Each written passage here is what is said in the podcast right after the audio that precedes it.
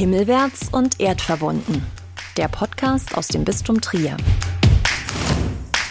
Ich bin Dominik Holl, ehemaliger Redakteur in der bischöflichen Pressestelle in Saarbrücken und aktuell stellvertretender Geschäftsführer der Union Stiftung.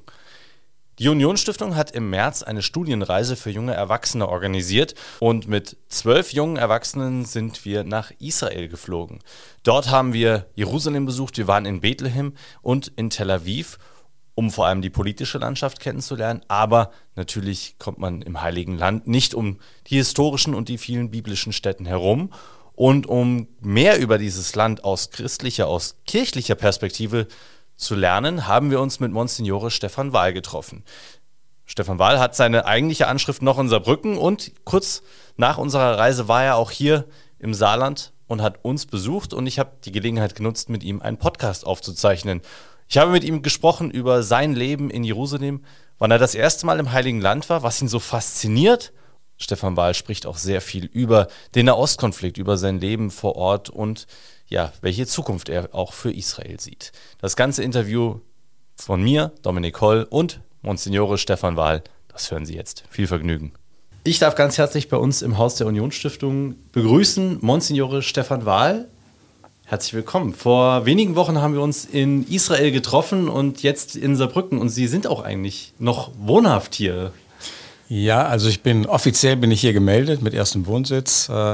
Ich habe immer ein bisschen lustig gesagt, also äh, ich wohne in Saarbrücken und bin in Jerusalem auf Montage. ähm, so kann man es natürlich nicht sagen, aber ich habe ja keinen festen Wohnsitz in Jerusalem und auch äh, ich bin weiterhin steuerlich äh, hier gemeldet, weil ich ein Jahresvisum habe, ein sogenanntes Clergyman-Visum, A3-Visum, was mir die Möglichkeit gibt, im Land zu sein, aber keine Arbeitserlaubnis äh, beinhaltet. Ähm, das heißt, was ich tue, ähm, meine Pilgerseelsorge Seelsorger, mein Schreiben etc. gilt aus israelischer Sicht nicht als Arbeit. Deswegen bin ich äh, hier noch ganz fest angedockt, aber ich lebe natürlich die meiste Zeit in Jerusalem. Sie haben es gerade gesagt, Sie haben ein Clergyman-Visum, also Sie sind Priester, Monsignore mit Titel. Ähm, erzählen Sie kurz, äh, was Sie gemacht haben, als Sie noch nicht in Jerusalem waren, sondern hier in Saarbrücken und dann im Bistum Trier. Äh, haben Sie auch einige Stationen als Priester dann durchlaufen? Ja, stimmt. Ich bin katholischer Priester. Monsignore ist nicht so wichtig. Das ist ein äh, Ehrentitel, der, den, den man irgendwann verliehen bekommt oder ich habe ihn halt verliehen bekommen.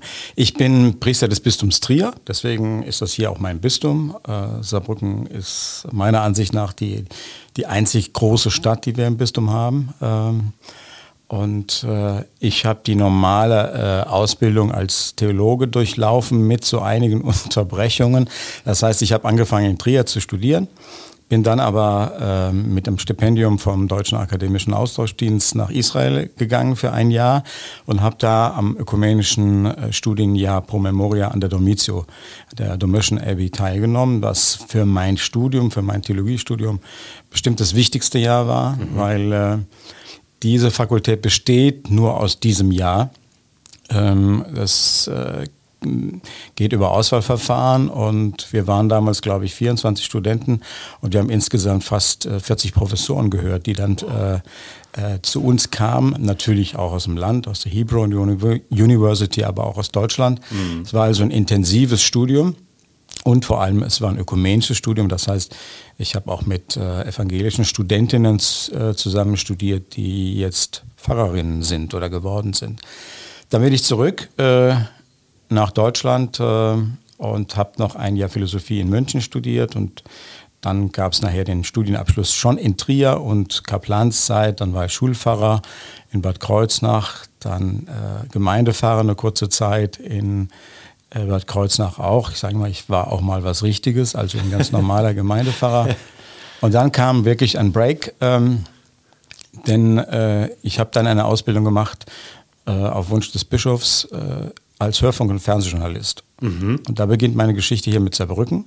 Denn äh, außer der Ausbildung beim IFP, also bei unserem kirchlichen Institut zur Förderung des publizistischen Nachwuchses, schrecklicher Titel äh, in München, habe ich hier am Saarländischen Rundfunk ein Volontariat gemacht. Also habe das wie jeder andere auch ja. lernen müssen und war dann lange in der, in der äh, Rundfunkarbeit hier in Saarbrücken als in Anführungszeichen freier Rundfunkpfarrer, als deswegen nicht an den SR gebunden. Ja, und dann gab es den weiteren äh, Break, nämlich dann kam äh, äh, Reinhard Marx äh, nach Trier als neuer Bischof und er hat sich natürlich sein Kabinett dann neu zusammengestellt. Mhm. Und dann wurde ich Hauptabteilungsleiter in, in Trier.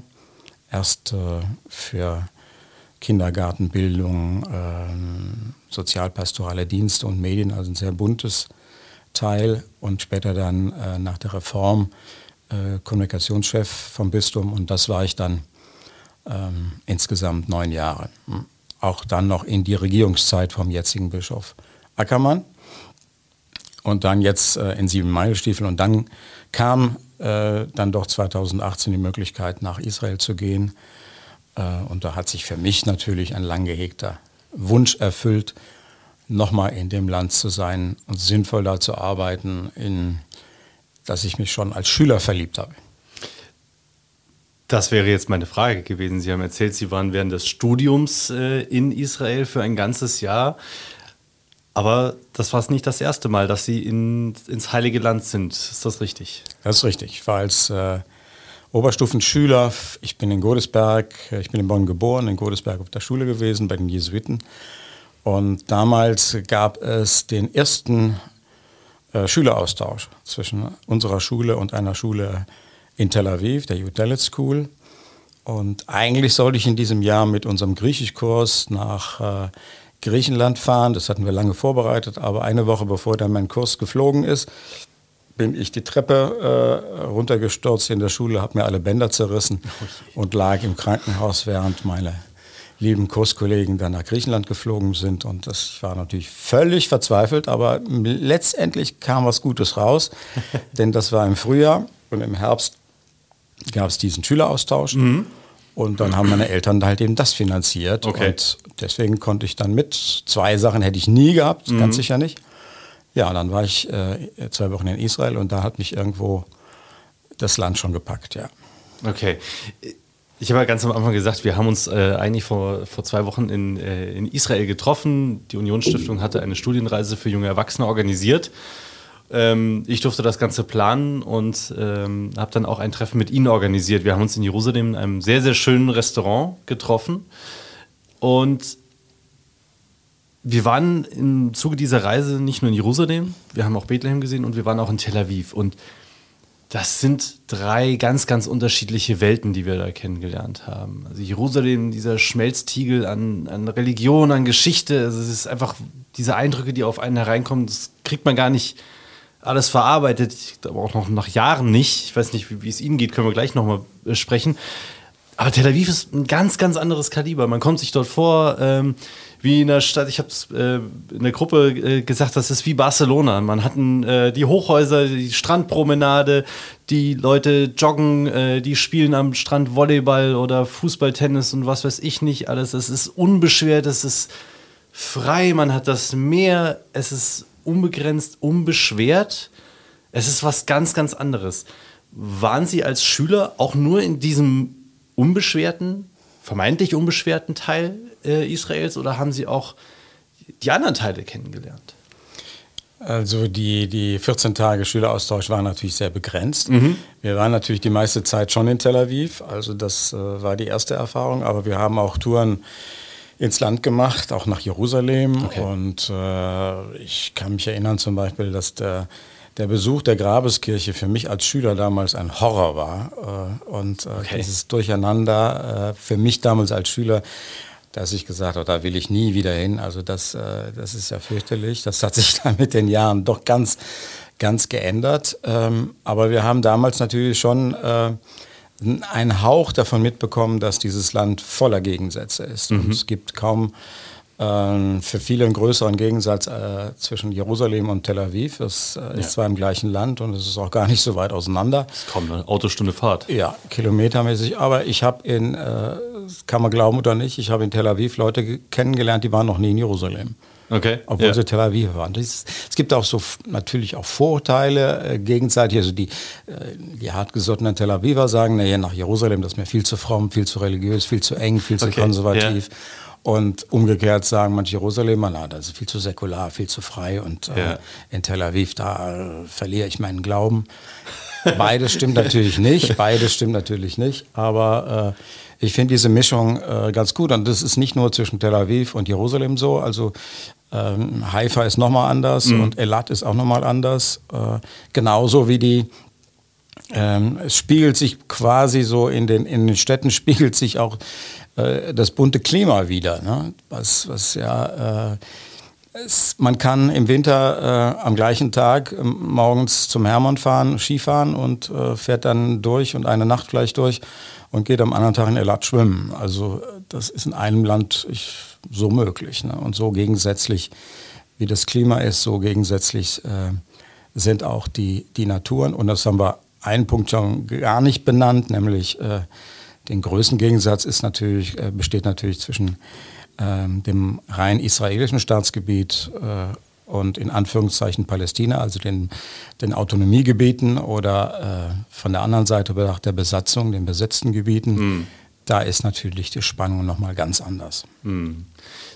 Aber waren diese Gegensätze, also bevor wir uns auch mal dann genauer angucken, wo sie leben und ähm, wie es in den besetzten Gebieten ähm, zugeht und was dieser Konflikt auch für sie im Alltag bedeutet, erstmal die Frage, war denn dieser, dieser Gegensatz, das, was sie als, als Schüler zum ersten Mal kennengelernt hat, dann auch der, der Reiz, der sie dann dazu verführt hat, nochmal wiederzukommen und dann schließlich 2018 dann zu sagen, okay, ich gehe da wirklich auch für länger als nur ein Jahr dorthin, ich möchte dort ja wirklich leben. Ja, also zum im Studium muss man sagen, da war natürlich der Reiz des Landes da, aber das hätte nicht ausgereicht. Ähm, da war schon damals, es war am Anfang meines Theologiestudiums, war schon der, der unglaubliche Reiz, äh, so viel geballte Theologie äh, da in einem Jahr äh, mit Stipendium haben zu können. Das war schon ein, ein großer, großer Anreiz. Ähm, aber es war halt eben dann äh, auch nochmal eine Verstärkung ähm, mit dem Land äh, in Verbindung zu bleiben, was sich daran schon zeigte, dass also dieses Studienjahr, das sind zwei Semester hintereinander, ja, also ohne äh, Semesterferien. Deswegen konnten auch Professoren aus Deutschland kommen, die dann quasi in ihren Semesterferien unser Semester äh, bespielt haben. Ja, okay. Das heißt, es war, es hat im August angefangen und es war dann im, im März zu Ende.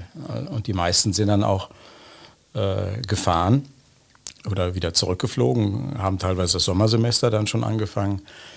Ähm, Ich bin aber da geblieben. Ne? Ich, bin, äh, ich, ich hatte ein Jahresticket. äh, am 23. August bin ich hingeflogen und am 22. August, am letztmöglichen Tag, bin ich zurückgeflogen und habe in der Zeit natürlich äh, das Land noch besser kennengelernt, habe Führung gemacht, habe Gruppen begleitet und habe dann schon ernsthaft äh, dann in meiner Münchner Zeit mit dem Gedanken gerungen, ähm, ganz nach Israel zu gehen. Und zwar, äh, was ja nahe lag von der Erfahrung her, das Studienjahr ist an der Domizio, an der Dormischen Abbey, an der deutschen Benediktinerabtei, ob ich Benediktiner werde. Das heißt, ob ich in diese Abtei Okay. eintrete und damit auch nach Israel äh, komme oder nach, nach Jerusalem. Muss man nochmal ein bisschen spezifizieren. Und dann hat sich aber schmerzhaft für mich herausgestellt, ja, Stefan, du willst nach Jerusalem mit allen Kräften, aber der liebe Gott hat dir viel geschenkt, aber keine monastische Berufung. Äh, das wird nicht funktionieren. Ähm, du kannst dir nicht vorstellen, Maria Laach zu sein oder in Beuron. Ähm, mit großem Respekt vor allen, die das tun können. Ja. Ganz sicher habe ich ganz großen Respekt vor. Und gerade weil ich so großen Respekt davor habe, habe ich gesagt, das darfst du gar nicht versuchen, das ist nicht dein Weg. Und von daher sage ich mal, um die Frage ein bisschen äh, abzubinden, war natürlich ähm, das Studium erstmal durch die Theologie geprägt, aber dann gefüttert auch vom Land. Das heißt aber, Sie wollten Glauben lernen, Glauben erfahren, also The- Theolo- Theologie Glauben lernen und äh, auch Glauben erfahren in diesem Land, wo Sie als Schüler gesagt haben, der zentralste Ort, die Grabeskirche, war eine schreckliche Erfahrung für Sie. Da wollen Sie nie wieder rein, da wollen Sie nie wieder hin. Warum dann trotzdem? Ist es trotz dieser Erfahrung in der Grabeskirche oder was, was war es denn? Also, was hat diese Erfahrung auch ähm, nochmal verändert in, in Ihrer Sicht auf Glauben? Ja, also diese Erfahrung mit der Grabeskirche ist ein bisschen überspitzt, aber es war, ja. war auch so. Äh, aber das war für mich nicht die, äh, die Erfahrung von Israel oder auch nicht äh, vom Heiligen Land. Mittlerweile sage ich heilig-unheiliges Land.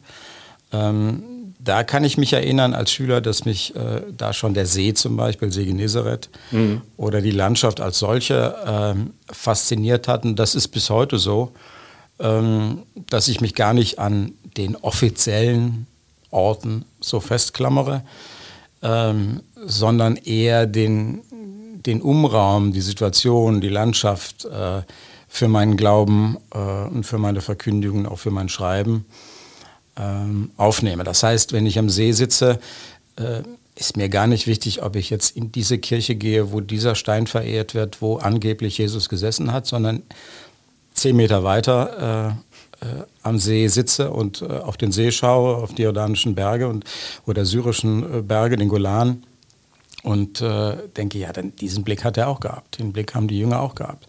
Und welchen Eindruck hat diese Landschaft und dieses tägliche Erleben auch von der Hitze, ähm, vom Wasser, von den Stürmen äh, auf die, die Botschaft Jesu gehabt. Ne? Und das finde ich das Spannende und das mhm. Interessante. Mhm. Und ähm, wenn ich äh, noch mal einen kleinen äh, Rückgriff auf die, die Grabeskirche mache. Gerne. Ich habe im Studium wirklich lange gebraucht, um dazu mal reinzugehen. Also es hat irgendwie so. Und dann habe ich die Grabeskirche lieben gelernt und auch kapiert, denn es ist wirklich manchmal unerträgliches Durcheinander an den unterschiedlichen Konfessionen. Dann kommen natürlich die Pilger und die Touristen noch dabei. Es ist also ein Marktplatz manchmal und dann überhaupt keine meditative äh, Stille. Aber es ist die Wirklichkeit der Kirche.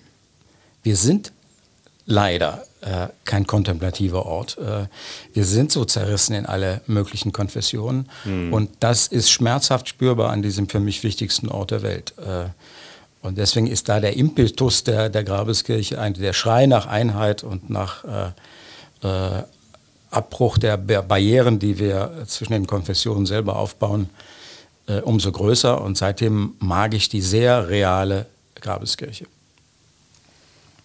Und Sie haben uns ja äh, bei, äh, bei unserem Besuch in Jerusalem dann auch verraten, dass man die Grabeskirche dann doch durchaus auch als stillen Ort erleben kann, wenn man es weiß. Ich wusste das zum Beispiel nicht, dass man äh, sich da auch einsperren lassen kann. Ja, also man kann, äh, wenn man will, kann man diesen Ort auch ganz anders erleben. Äh, einmal kann man ihn erleben, wenn man morgens sehr früh äh, in die Grabeskirche geht, morgens um vier oder um fünf sind die Touristen und Pilger meistens nicht da. Oder halt eben diese alte Tradition, dass man sich meldet und kann sich dann abends, wenn die Türen geschlossen werden, in der Grabeskirche einschließen lassen mit den Mönchen, die dann auch ihre Gottesdienste feiern in der Nacht und erlebt natürlich diesen Raum dann völlig anders. Ne? Mhm. Völlig äh, viel meditativer, spiritueller und äh, jeder, der das gemacht hat, äh, vergisst das nicht. Das kann ich mir sehr, sehr gut vorstellen. Jetzt leben Sie aber auch nicht abgeschieden, sondern Sie leben in diesem großen Jerusalem, nicht in der Altstadt, ein ähm, bisschen außerhalb, aber es gehört immer noch zu Jerusalem. Administrativ gehört es aber zu Ostjerusalem. Vielleicht können Sie uns kurz erklären, wo Sie da leben, das ein bisschen beschreiben und dann auch den Unterschied nochmal klar machen zwischen Ostjerusalem und Westjerusalem. Das ist ja doch ein sehr, sehr bedeutender Unterschied, auch wenn man ihn als Tourist gar nicht merkt, weil es keine Grenze, keine Checkpoints, keine Mauer und nichts gibt dort. Ja, seit 67 gibt es die nicht mehr, aber da gab es die Mauer. Ähm, der jordanische Teil halt eben von, von Jerusalem. Ähm, und seitdem äh, ist der Ostteil äh, von israelischer Seite äh, jetzt definiert annektiert, ist aber kirch, äh, völkerrechtlich nicht äh, anerkannt äh, und ist äh, natürlich von der anderen Seite nicht so akzeptiert. Es ist eine Sonderrolle, es ist nicht wie die Westbank, also man gibt die Westbank, also das, die, die Besatzungszone, die ja immer noch natürlich durch Checkpoints gesichert ist. Da haben die Ostjerusalemer einen eigenen Status, ein eigenes Residenzrecht, was äh, auch äh, ihnen mehr Freiheit gibt als den Leuten zum Beispiel in Jenin oder in Nablus, aber auch nicht die volle Staatsbürgerschaft. Also wählen dürfen die natürlich auch nicht. Und Westjerusalem ist praktisch äh, Israel, also Israel mhm. mit allem, was dazugehört. Äh, und man merkt auch, also es ist ganz ganz interessant. Also in vielen Punkten ist die Straßenbahn, äh, die jetzt gebaut ist, eigentlich die, die alte Linie der Grenze, wo man halt eben aus dem turbulenten äh, arabischen Viertel oder aus den turbulenten arabischen Viertel oder aus der Altstadt dann ähm, in die ganz westlich geprägte Neustadt geht, ne, wo man diesen Unterschied ganz groß merkt. Ich wohne äh, in, im Ostteil, aber nicht direkt an der Altstadt, sondern in einem Viertel, das heißt Shuafat.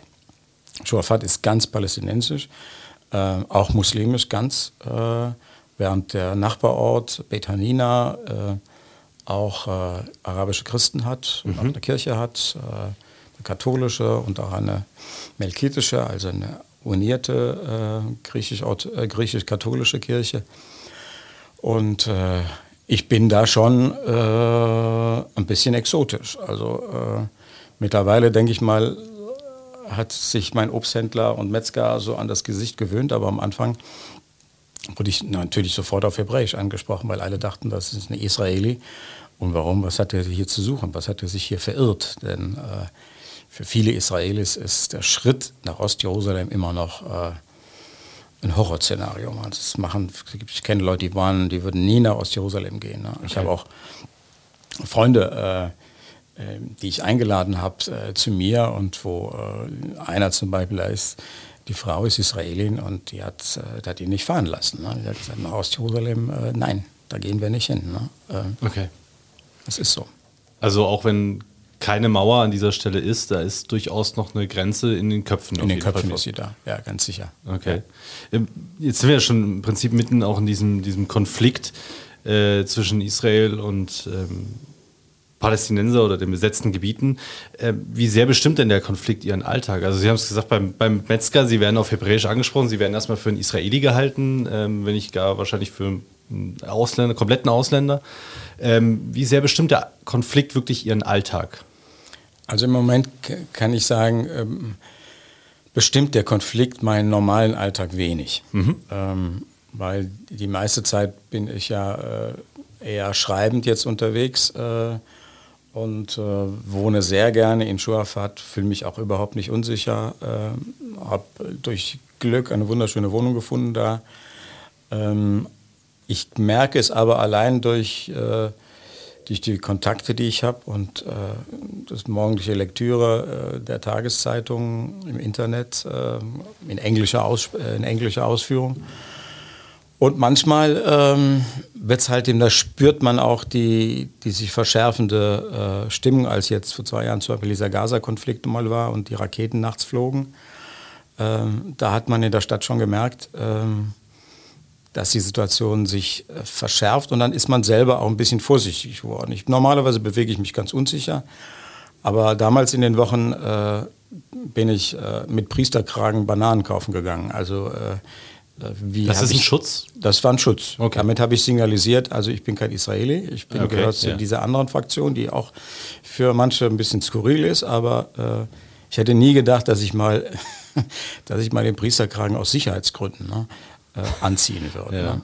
Ja. Äh, da habe ich es zum ersten Mal gemerkt, aber im Moment auch in der jetzigen Situation ähm, merke ich das für meinen konkreten Alltag nicht. Aber ich sehe, wie das andere halt eben beeindruckt. Ich fahre ich fahr jedes Wochenende fahre ich in die Westbank und halte da Gottesdienst und ja. dann ist es jedes Mal ein Drama, ob ich durch den Checkpoint äh, wieder zurückkomme oder nicht. Äh, das ist ein bestimmter Checkpoint, äh, wo nicht alle durchwürfen, wo man eine Permission braucht, die okay. aber auch ganz unterschiedlich gehandhabt wird für, bei dem, der gerade da an der Grenze sitzt. Mhm. Und dann kann es vorkommen, dass äh, dass man an diesem Checkpoint nicht äh, durchgelassen wird und dann anderthalb Stunden fahren muss zu einem anderen Checkpoint, um da durchgelassen zu werden. Ne? Und steht dann da auch fast eine Stunde, bis man durch ist und ärgert sich. Und dann sage ich mir, Stefan, ja, das war jetzt nicht schön, und, äh, aber das machen Palästinenser in Ramallah, die in Ostjerusalem arbeiten, jeden Tag mit. Mhm.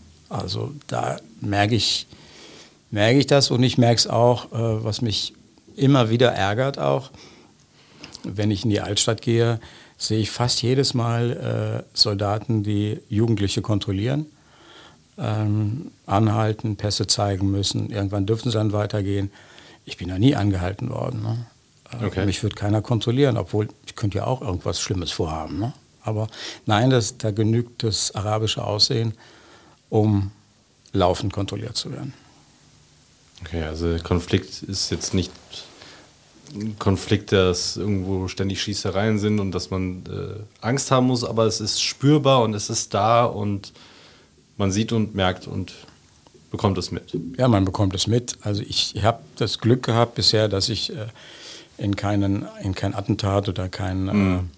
äh, Stabbing-Attack und so weiter in der Nähe passiert, aber die Orte sind halt sehr nah. Ich kann ich kann mit Ihnen jetzt durch, äh, durch die Altstadt gehen und kann sagen, da an diesem äh, Wort war ein Attentat, hier ist ein Messerattentat äh, äh gewesen und hier ist einer erschossen worden, hier hat einer gelegen. Es ist halt sehr nah. Ne? Mhm. Aber es ist, ja, das habe ich neulich mal gedacht, das, das, Schreckliche ist fast, dass man sich daran gewöhnt. Ne? Mhm. Also ich sehe das jedes Mal, wenn ich Besuch komme und fahre mit den äh, Straßenbahnen dann gibt es aufgerissene Augen, wenn dann äh, Leute, noch nicht mal Soldaten, äh, in die Straßenbahn kommen und haben ihr MG umhängen. Mhm. Und äh, was bei uns ja Panik auslösen und ich sehe das schon gar nicht mehr. Und äh, das ist ja, eigentlich ja. erschreckend, dass man sich auch daran gewöhnt. Ne? Ja. ja, das war auch mein, also ich war vor, vor ein paar Jahren auch schon mal in, in Jerusalem, das war auch das Erste, was mir aufgefallen ist, dass Soldaten rumstehen. Ein Bild, das ich von hier einfach nicht kannte, gar nicht kannte. Aber ich war jetzt letztes Wochenende auch in Paris. Auch relativ normal, dass die Polizisten, gut, angesichts der Proteste, aber die dann in, in ihrer Riot Gear, also in ihren schweren äh, Ausrüstungen und Schildern äh, rumlaufen, aber auch Soldaten, äh, die in Paris auf der Straße zu sehen sind, äh, was bei uns kein Bild ist, was wir kennen. Also klar, ich kann das, kann das sehr gut nachvollziehen. Vom Konflikt zwischen Israel und ähm, den Palästinensern mal ein bisschen weg rein nach Israel in die aktuelle ähm, Debatte um die Justizreform. Ähm, Benjamin Netanyahu, der äh, Ministerpräsident von Israel, plant ja eine sehr tiefgreifende Reform des Justizwesens in Israel und noch andere Dinge. Ähm, und dagegen gibt es sehr, sehr viele Proteste von denen wir auch bei unserer Reise dann äh, mitbekommen haben. Wir haben keine gesehen, aber es war ein Thema auf jeden Fall, auch bei den Menschen, die wir getroffen haben. Jeder hat darüber gesprochen. Wenn Sie mal auf ähm, Israel als Demokratie blicken und das vergleichen mit Deutschland, ist das ein großer Unterschied oder ist das sehr ähnlich? Also einmal ist, äh, äh ist Israel ja äh, bis jetzt jedenfalls noch äh, die einzig funktionierende Demokratie im ganzen Nahen Osten. Da waren sie auch immer sehr stolz drauf. Von mhm. daher gab's, äh, gibt es da äh, überhaupt keinen Unterschied zwischen äh, demokratischen äh, Systemen bei uns in Europa. Es wird gewählt, es gibt einen mehr ähm, formalen Staatspräsident, es gibt einen Regierungschef, es gibt Koalitionen äh, und es gibt die Kontrolle halt eben auch durch die äh, durch die dritte Gewalt, also durch die äh, durch den obersten Gerichtshof. Und äh, da ist natürlich das Problem, dass äh, Netanyahu und seine, ähm, wenn ich jetzt ganz böse bin, seine Banditen in der Regierung äh, das abschaffen wollen und damit, sage ich mal, äh, der Demokratie in, in Israel absolute Schlagseite äh, geben. Das heißt, dann gibt es überhaupt kein Kontrollinstrument mehr, dann genügen zwei Stimmen Mehrheit in der Knesset, mhm. ähm, um Gesetze äh, durchzuboxen, die man vor, äh, vor, äh, vor Jahren vielleicht gar nicht für, für möglich gehalten hat. Also gerade jetzt ganz frisch zum Beispiel, jetzt ist ja, äh, das ist ja jeden Tag was Neues, ähm, aber im Moment ist die, die äh, sogenannte Reform, die kann man nur in Anführungszeichen äh, setzen, ist ja ausgesetzt. Mhm. Äh, und Netanyahu hat sich dieses, hat sich in die Ecke gedrängt gefühlt, halt eben auch durch den Rücktritt seines Verteidigungsministers und äh, hat jetzt doch zugestimmt, das auszusetzen. Das heißt noch gar nichts, äh, aber es wird jetzt mal ausgesetzt. Und selbst dieses Aussetzen, ähm, da musste er seine rechtsradikalen äh, Kabinettsmitglieder musste er überzeugen und zwar äh, überzeugen, äh, das hat, ist ihm nicht gelungen, sondern er hat sich das erkauft.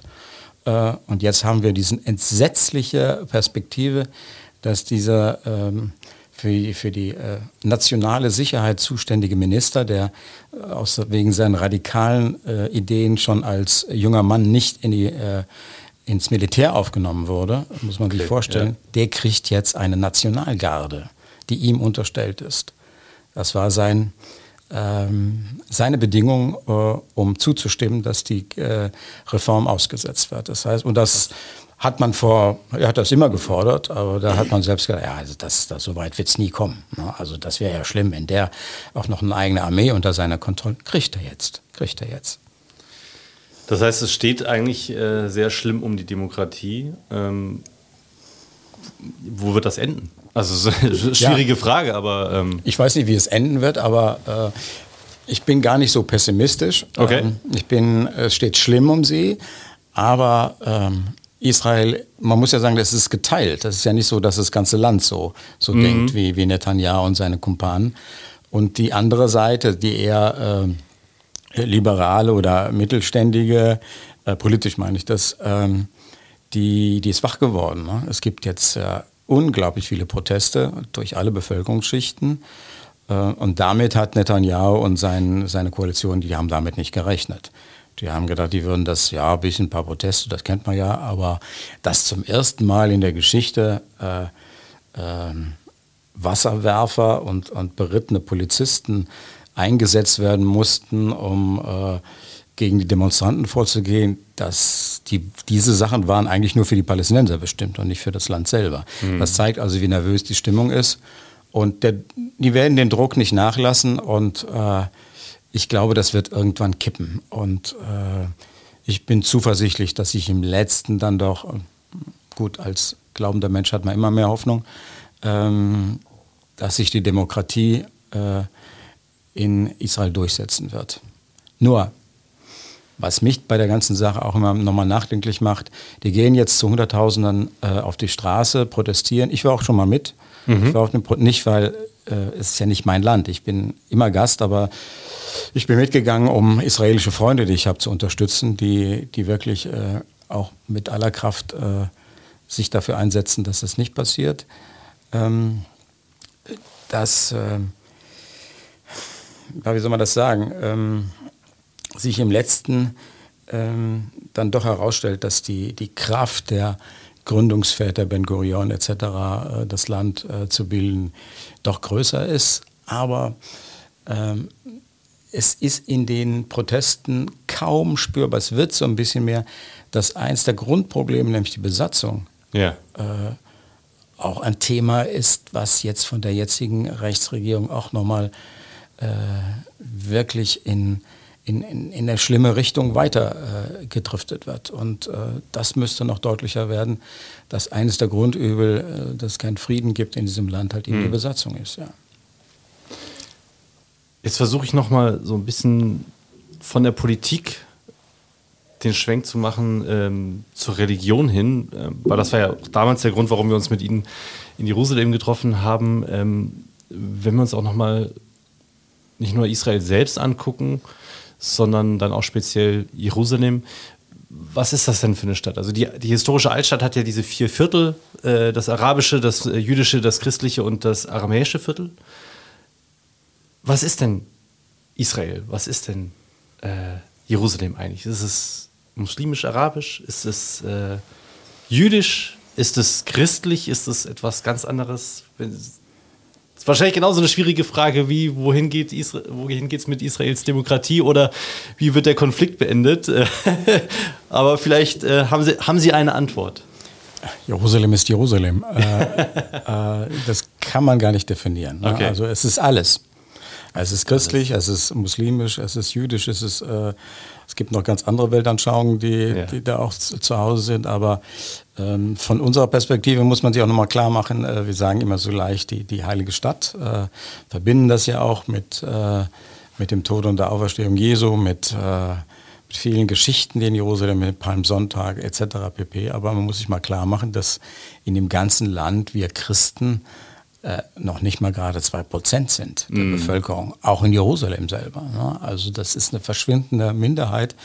Und wir haben im Moment das Problem, dass seit es die Rechtsregierung in Tel Aviv gibt, äh, Gruppen der Bevölkerung, gerade aus den Siedlerkreisen, sich bemüßigt fühlen, ähm, ihre Angriffe auf Christen äh, nicht mehr zurückzuhalten. Wir haben ein paar okay. Übergriffe in den letzten Wochen gehabt, mit Zerstörungen auch in den Kirchen. Das ist ein großes Problem was hoffentlich nicht größer wird. Ähm, wo äh, ein Konflikt von bestimmten Leuten äh, auf Christen äh, deutlich wird. Und ich hoffe, dass das äh, sich nicht weiter ausweitet. Aber um nochmal auf die Grundfrage zurückzukommen, das ist ja das Spannende an, Jerusalem, dass es sich überhaupt nicht vergleichbar lässt, mhm. vergleichen lässt.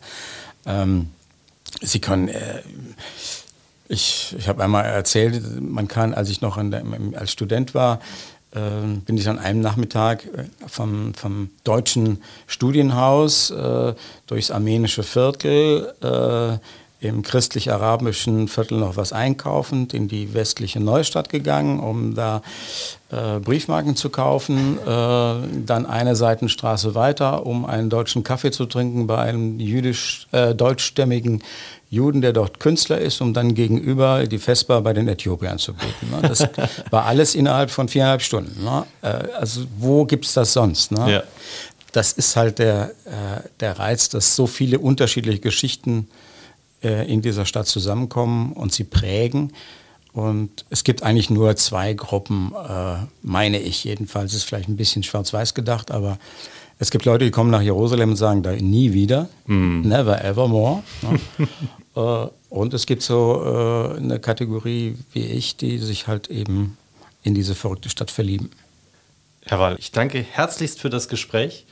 Ansonsten, wo findet man mehr über Sie? Wenn man mehr von Ihnen hören oder lesen möchte? Ja, es gibt, gibt ja einige, einige Bücher, die ich gemacht habe, ähm, wo man mehr über mich erfahren kann. Und äh, da gibt es äh, Möglichkeiten im Internet auch genug. Vielen Dank äh, auch für das Gespräch. Und man kann viel über das Heilige Land erleben und lesen, aber am besten fährt man hin. Und in diesem Sinne wünsche ich mit dem alten jüdischen Spruch nächstes Jahr in Jerusalem alles Gute. Himmelwärts und erdverbunden. Überall, wo es Podcasts gibt.